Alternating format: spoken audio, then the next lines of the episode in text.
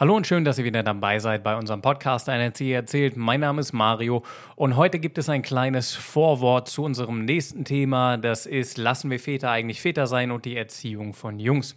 Und wie immer gibt es im Vorfeld einen kleinen Disclaimer, denn dieser Podcast und YouTube-Kanal gehört zu meinem eigenen kleinen Unternehmen namens Abenteuereltern.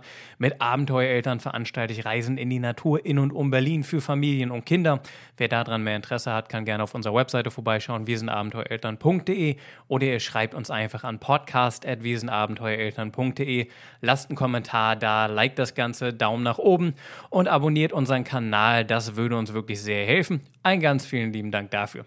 Dann wollen wir auch direkt zu unserem Thema kommen, nämlich zu unserem kleinen Vorwort. Ich hatte ja schon angekündigt, ich will ein paar Videos machen zum Thema Lassen wir Väter eigentlich Väter sein, beziehungsweise auch die Erziehung von Jungs mit meinen Erfahrungen aus den letzten zehn Jahren äh, Arbeit als Erzieher mit allen möglichen Eltern und Kindern zusammen.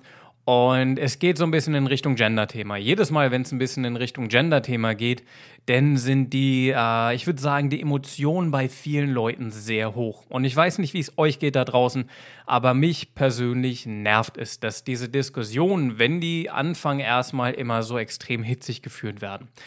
Uh, und deswegen habe ich mir überlegt, ich mache ein kleines Vorwort dazu mit ein paar kleinen Grundregeln, unter denen die nächsten Videos ablaufen werden, an die ich mich selbst halten werde und die ich euch auch bitten würde, im Kopf zu behalten, damit das Ganze einfach ein bisschen ja, wie soll man sagen, äh, damit diese Videos einfach ein bisschen konstruktiver sind und nicht in diese äh, super hochgradig politische und nervige Gender-Debatte manchmal reinrutschen, in der sich viele Leute dann einfach nur noch anzicken. Da habe ich nämlich absolut keine Lust drauf und ich glaube, vielen geht das genauso. Dann fangen wir auch gleich an mit der Regel oder dem Grundsatz. Manche Sachen sind auch einfach eher Grundgedanken Nummer eins.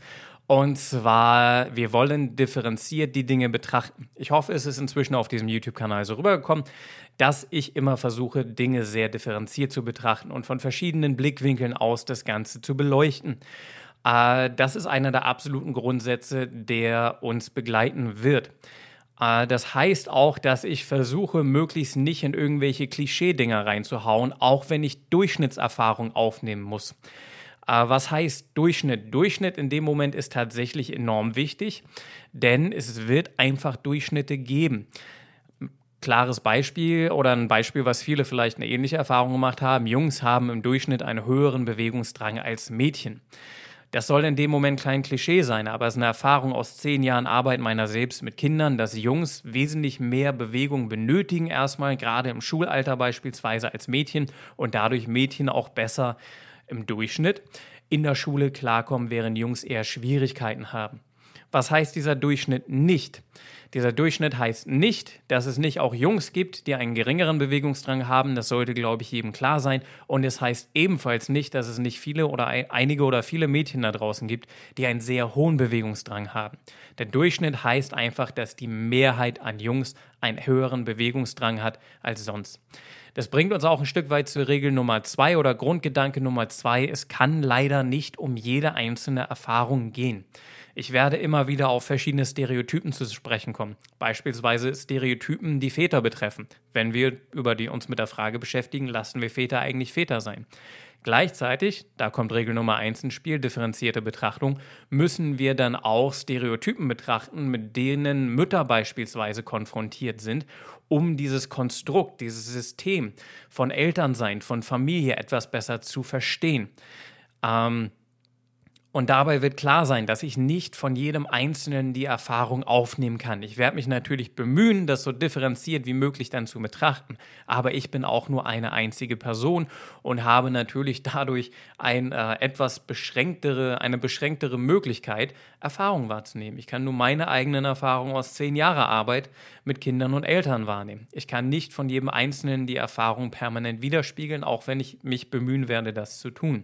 Das Schöne ist allerdings, wir sind in den sozialen Netzwerken unterwegs. Das heißt für euch, lasst gerne einen Kommentar da, teilt eure Erfahrungen. Wenn sie nicht dem widerspiegelt oder nicht dem entspricht, was ich berichte, aus meiner Erfahrung, aus meiner Sicht, dann schreibt das einfach, teilt das. Irgendwem da draußen wird es ähnlich gehen und dem wird es wahrscheinlich, dem oder der wird es wahrscheinlich gut tun, dass ihr einen Kommentar dagelassen habt.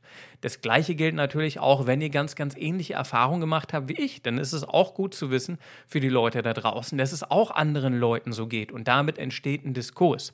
All diese Kommentare sollen natürlich freundlich sein und in einem positiven Sinne. Das Ganze bringt uns auch so ein bisschen zu Regel Nummer drei oder Grundsatz Nummer drei. Ein absoluter Grundsatz für mich persönlich immer im Umgang mit Kindern und Familie. Und zwar, wir sind alle anders. Nehmt, was ihr gebrauchen könnt aus diesen Videos mit und lasst links liegen, was ihr nicht gebrauchen könnt.